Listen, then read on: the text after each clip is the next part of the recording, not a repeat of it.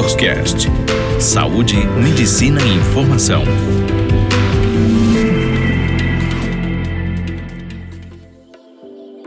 Meu nome é Ana Beatriz Marques e vamos hoje continuar tratando as principais doenças tireoidianas e o assunto de hoje é o câncer de tireoide.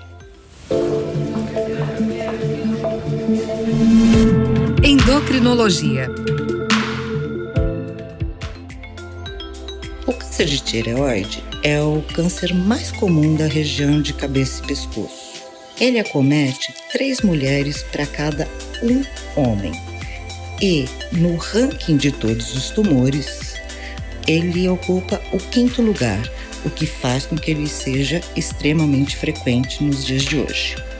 São fatores de risco histórico familiar e a irradiação prévia, especialmente em pacientes que foram tratados com radioterapia por tumores da região da cabeça e pescoço. Existem evidências de que dietas pobres em iodo também aumentariam a chance de evoluir para um câncer de tireoide. Em geral, são assintomáticos, mas chamam a atenção do médico se houver um crescimento rápido do nódulo da tireoide, comprometimento dos gânglios do pescoço ou sintomas de compressão, como rouquidão, sensação de corpo estranho, falta de ar.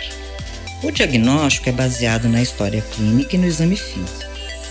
Feito o ultrassom, tendo critérios sugestivos, faz-se a punção aspirativa por agulha fina, que, em mãos experientes, tende a ser bastante sensível para o diagnóstico.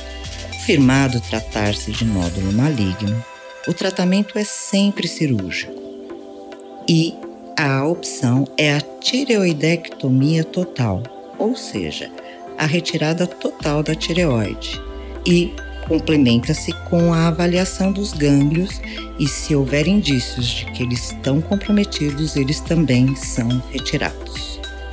Muitas vezes pode ser necessária a complementação com iodo radioativo. E essa complementação se baseia pelo fato de que o iodo é captado por células tireoidianas e ele teria a ação de destruí-las, complementando assim o tratamento cirúrgico. Isso depende muito do achado intraoperatório com relação ao tamanho, a presença de metástases e o tipo de câncer de tiroide. Varia também com o sexo e a idade a indicação de complementação com iodo radioativo.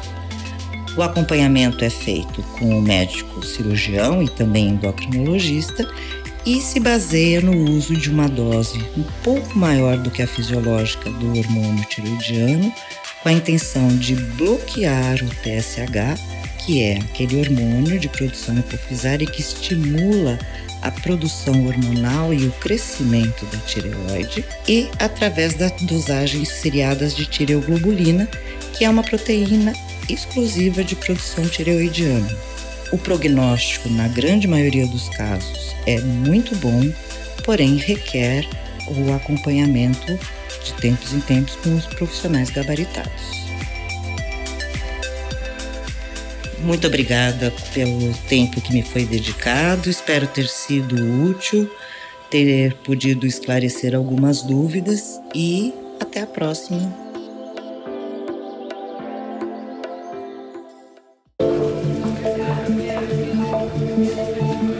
Você ouviu Doctors Cast, o primeiro portal de saúde e medicina em podcast.